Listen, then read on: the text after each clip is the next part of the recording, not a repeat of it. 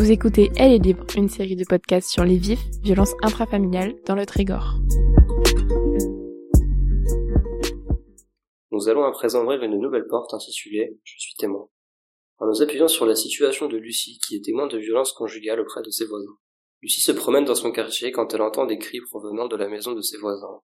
Elle se rapproche et voit son voisin gifler violemment sa femme. Ce n'est pas la première fois que Lucie voit sa voisine se faire violenter par son conjoint. Il lui est déjà arrivé de la voir se faire rabaisser lors d'une fête des voisins, pour avoir oublié quelque chose.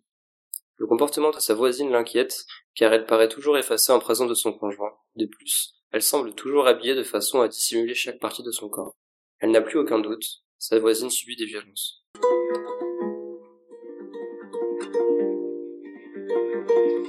Le thème abordé sera donc celui des témoins. Nous passerons pour cela par le prisme de la police ainsi que par le prisme d'associations Bonjour, donc Marie-Christine Serre, donc je suis présidente de l'association Nouvelle. Nouvelle, c'est une association qui est toute récente puisque c'était un groupe informel avant, qui euh, depuis trois ans déjà mène des actions euh, à destination des femmes victimes euh, de violences intrafamiliales. Et l'association s'est constituée au mois de février 2023. Merci beaucoup. donc on va pouvoir commencer avec la première question. Quel est le rôle d'une association de victimes dans le soutien aux témoins de violences conjugales l'association Nouvelle, elle est là déjà pour apporter son soutien euh, aux femmes victimes de violences intrafamiliales. Donc déjà, nous, on est là pour euh, intervenir quand c'est déclaré, en fait, quand les femmes ont fait déjà le premier pas. donc pour les témoins, ben, ça va être un peu différents. Alors nous, euh, au niveau des bénévoles, euh, c'est plus par là qu'on va agir, c'est-à-dire que nos bénévoles sont déjà sensibilisés, elles vont être à même peut-être d'avoir des retours de personnes témoins euh, qui vont venir les solliciter et demander, ben voilà, qu'est-ce qu'on peut faire. Vous se posez donc une autre question. Quels sont les signes courants de violence conjugale que les témoins pourraient repérer dans une relation? Dans le cas de Lucie, on est là sur une violence physique qui apparaît, puisque voilà, on la voit qui prend une gifle. Euh, nous, on sait que sur notre territoire, on a aussi énormément de violences psychologiques qui sont beaucoup moins visibles. Donc comment est-ce qu'on va repérer ces violences psychologiques? Ça va être euh, dans l'entourage, d'être observé que euh, une amie, quand elle est avec son conjoint, elle va être un peu effacée. Remarquez qu'en fait, il y a toujours des petites choses négatives qui apparaissent. Donc ça, c'est des petits éléments comme ça. Après, ça peut être aussi dans son entourage une voisine qu'on va voir et qui euh, ne va pas sortir de chez elle facilement, avec qui on essaye d'échanger euh, un dialogue et qui rentre chez elle dès que son mari apparaît. On a un outil qui est vraiment euh, super, qui s'appelle le violentomètre qui est une petite réglette. C'est un outil qui permet bah, d'aborder le sujet de façon discrète quand même, mais qui permet de se situer sur l'échelle des valeurs qui, qui sont graduées. Alors merci beaucoup, vous me faites une parfaite transition. Donc la question est la suivante, comment peut-on faire euh, prendre conscience à une personne victime de violence? Et euh, comment contribuer à soutenir les victimes lorsqu'elles euh, prennent conscience? En fait, c'est dans le cadre d'échanges verbaux, arriver à leur faire pointer du doigt que la situation qu'elles vous racontent, bah, elle est peut-être pas tout à fait normale en fait. Donc c'est peut-être déjà simplement poser la question, puis essayer d'ouvrir le dialogue un petit peu là-dessus. Alors une fois que les personnes ont pris euh, conscience qu'elles étaient victimes, il faut qu'elles soient prêtes à faire euh, les démarches. Donc on va essayer de voir en fait où se porte le besoin. Donc nous, en tant qu'association, on va dans ces cas-là être à l'écoute et essayer de voir euh, quelle direction il faudrait prendre pour les aider, leur donner les, coordonnées des structures qui sont adaptées pour répondre à une demande éventuelle.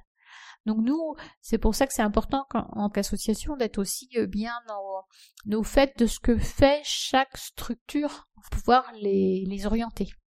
Se dit que peut-être qu'en tant que témoin, on a également besoin d'un certain accompagnement et qu'on a peut-être besoin euh, d'aide ou ce genre de choses. Euh, est-ce qu'en tant qu'association, justement, vous venez en aide quelque part à ces témoins? Bah, on peut venir en aide aux témoins, bien sûr, hein, puisque euh, en fait, on, on, va les être à leur écoute et puis euh, les guider de la même façon qu'une personne qui est vraiment victime. Donc, ce qu'on va faire, enfin, on a sur le territoire une petite plaquette qui est euh, qui est très bien faite, qui est et si c'était moi, dedans est répertorié tous les différents services qui peuvent être contactés. Que ce soit sur l'hébergement, que ce soit sur la santé, que ce soit sur le juridique, sur les enfants, voilà, on va voir, on va balayer tous les champs d'action. En fait, d'une manière générale, ce qu'on peut dire, c'est que chacun d'entre nous peut être un témoin potentiel. Donc, il faut qu'il soit ben, un peu en veille, quoi. C'est là où je parlais du violentomètre tout à l'heure, mais d'avoir en tête les différentes strates du violentomètre pour euh, se dire euh, voilà bah, ce comportement là il est peut-être un peu déviant donc c'est simplement être en alerte pour conclure est-ce que vous auriez un message à passer ou euh, des conseils à donner à une personne qui pourrait être témoin et peut-être lui indiquer comment orienter une victime ou comment essayer d'intervenir à son échelle? Que dire à quelqu'un qui serait témoin? Bah, Déjà de ne pas se mettre en danger, parce qu'on ne sait jamais en fait quelle peut être la réaction de, l'agresseur. Ensuite, c'est aussi de euh, bah, de prendre les mêmes précautions euh, vis-à-vis de la victime, donc de ne pas intervenir absolument. Il faut vraiment être vigilant, très très vigilant à ce niveau-là. Et après, ben, il y a l'action. Et comment est-ce qu'on peut agir? Eh ben, c'est souvent de façon discrète. C'est peut-être euh, si on a constaté qu'une voisine avait un comportement qui était paraissait un peu suspect, comme on parlait de Lucie et de la gifle, ben, c'est peut-être d'inviter Lucie à venir boire un café peut-être que là, effectivement, on peut arriver à avoir un, contact particulier avec elle. Et puis euh, lui fournir les bons éléments. Donc on évite toujours, euh, si possible, les départs dans la précipitation. Donc c'est plutôt de, si elle souhaite partir, de préparer le départ. Et toujours penser à soi aussi, ne pas se mettre en danger soi-même.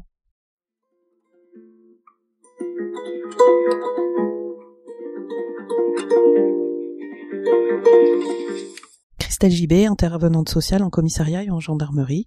Donc ça veut dire que je suis une assistante sociale mise à disposition des forces de l'ordre pour tout le volet euh, social sur l'accueil des femmes victimes de violences. Vanessa Guachon, je suis officier de police judiciaire au commissariat de police de Lannion et moi je m'occupe de l'aspect procédural. Est-on légitime de contacter les forces de l'ordre dès l'instant où l'on a un doute d'être témoin de quelque chose? Oui, quand on a un doute, vaut mieux aviser les services de police ou de gendarmerie Ensuite, ce sera à nous de déterminer si oui ou non euh, il y a eu des faits commis. Il faut quand même euh, au moins sensibiliser les effectifs. Anthony Daniel, euh, élève gendarme affecté à la brigade de proximité de Lannion. En cas de doute, on va éventuellement se déplacer pour avoir un premier contact avec le témoin et pouvoir mesurer l'importance des faits relatés. Je pense qu'il faut aussi, en tant que témoin, savoir mesurer ce qu'on va pouvoir voir ou entendre si vous êtes témoin euh, de violences, pas forcément des violences physiques, hein, des violences psychologiques, euh, du, harcèlement, euh, des violences économiques, etc. je pense qu'il faut rendre compte aux services de police et de gendarmerie. Compléter un petit peu le gendarme Daniel, je pense qu'il faut distinguer l'obligation légale de dénoncer des faits de violence et l'obligation morale aussi qu'on peut se faire tout dépend aussi de l'impact affectif qui est en, lien avec euh, cette victime, parce que cette obligation d'aller en police ou en gendarmerie peut être très très mal vécue par la victime. Donc on doit prendre en compte de cet impact-là aussi. Est-ce qu'un témoignage seul est suffisant pour lancer des démarches et pour être prêt euh, au sérieux auprès des forces de l'ordre? Bah, C'est compliqué dès lors qu'on va auditionner le témoin. Maintenant, il va falloir qu'il apporte des éléments pour nous orienter. On ne peut pas écarter que ce soit un voisin malveillant. On ne peut pas écarter que ce soit un homme jaloux. Donc oui, on va entendre la personne, et selon les éléments, ça va être une appréciation au cas par cas. En, cas de flagrant délit, on va faire une audition de témoin euh, et on va essayer de récupérer le maximum d'éléments. Tout ce qui va nous permettre ensuite euh, d'apporter des éléments à la procédure euh, sera notifié à la justice. Est-ce qu'en tant que témoin, on peut préserver son anonymat? Il faut, il faut donner son identité. Après, si on fait la démarche, de toute façon, c'est qu'on l'assume. On ne va pas aller dire à l'auteur que un tel a témoigné dans la procédure. C'est pour ça qu'il n'y a pas de difficulté de témoigner. Où se situe donc la frontière entre le rôle d'un témoin, celui des forces de l'ordre, euh, pour ne pas empiéter justement sur, euh, sur le travail de la police et de la gendarmerie? En tant que force de, l'ordre, on va pas demander au témoin d'agir pour protéger la personne victime de violence, mais euh, on va lui demander de nous apporter des éléments euh, dans la procédure qui suivra. On va pas demander euh, au témoin de prendre en charge la victime au détriment de sa sécurité. Si je reprends l'exemple de notre situation, donc le rôle du témoin sera simplement de prendre les informations de ce qui est en train de se passer pour les transmettre aux forces de l'ordre, mais donc bien évidemment on n'est pas dans une situation où le témoin serait légitime à intervenir dans les faits, le témoin nous requiert. les services de police interviennent au domicile où les faits se déroulent. Ce n'est que le lendemain bien souvent que ce témoin, si les faits ont été établis, si les services de police ou de gendarmerie ont constaté des violences, je ne sais pas, que l'auteur a été interpellé ou la victime isolée, etc., le témoin va être auditionné hein, sur ce qu'il a vu, entendu, mais également il va pouvoir apporter des éléments sur la personnalité des gens qui vivent dans cet appartement, peut-être qu'ils se côtoient. Donc voilà, il va apporter des éléments, mais des éléments factuels. En cas de faits qui se commettent, on n'intervient pas. On fait le 17. En général, il y a une patrouille qui intervient très rapidement. Et ensuite, bah effectivement, on, défère aux convocations de police ou de gendarmerie pour apporter son témoignage, parce que lorsqu'il y a une procédure qui est en cours, qu'il y a des faits graves, il faut savoir que les témoignages sont très très importants, puisqu'on intervient sur des faits délictuels, mais sur des faits criminels.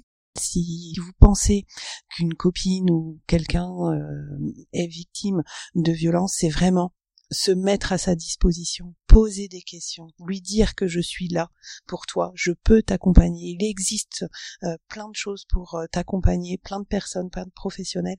Si en tant que témoin, je me sens pas euh, la compétence, même si je suis présente, je suis là, je voilà, je peux orienter, connaître les dispositifs qui, qui existent sur vos territoires pour pouvoir mieux accompagner en tant que témoin. Cet épisode portait sur les témoins en lien avec les violences intrafamiliales. Vous pourrez en trouver cinq autres autour des vifs sur des thématiques différentes avec des professionnels pour répondre à vos questions. Pour encore plus d'informations, nous vous invitons à vous rendre sur le site ellestlibre.infocomlagnon.fr. N'oubliez pas aussi que le 3919 est un numéro d'écoute et d'orientation anonyme et gratuit disponible pour tout témoin ou toute personne victime de violence 7 jours sur 7.